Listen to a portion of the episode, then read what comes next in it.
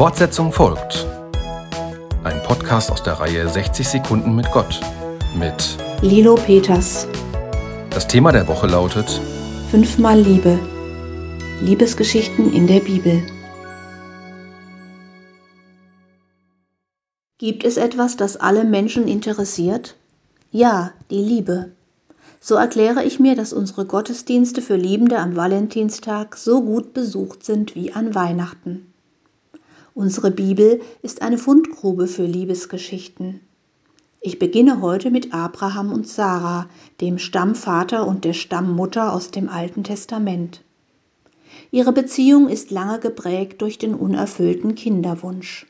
Aber die Liebe ist stärker, so stark, dass Sarah sich in Ägypten als Abrahams Schwester ausgibt und dem Pharao schöne Augen macht, um ihrem Mann das Leben zu retten.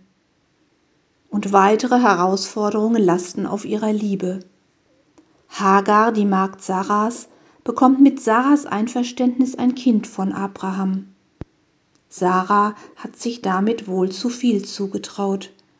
Die Leihmutterschaft, wie wir heute sagen würden, schürt Sarahs Eifersucht. Tatsächlich erfüllt sich am Ende Gottes Zusage, dass Abraham so viele Nachkommen wie Sterne am Himmel bekommen werde. Im hohen Alter werden Abraham und Sarah Eltern von Isaak. Dieses Paar geht durch dick und dünn, und Gott sorgt immer wieder für überraschende Wendungen. Diese Liebesgeschichte ist nachzulesen im Buch Genesis, Kapitel 12 folgende. Fortsetzung folgt.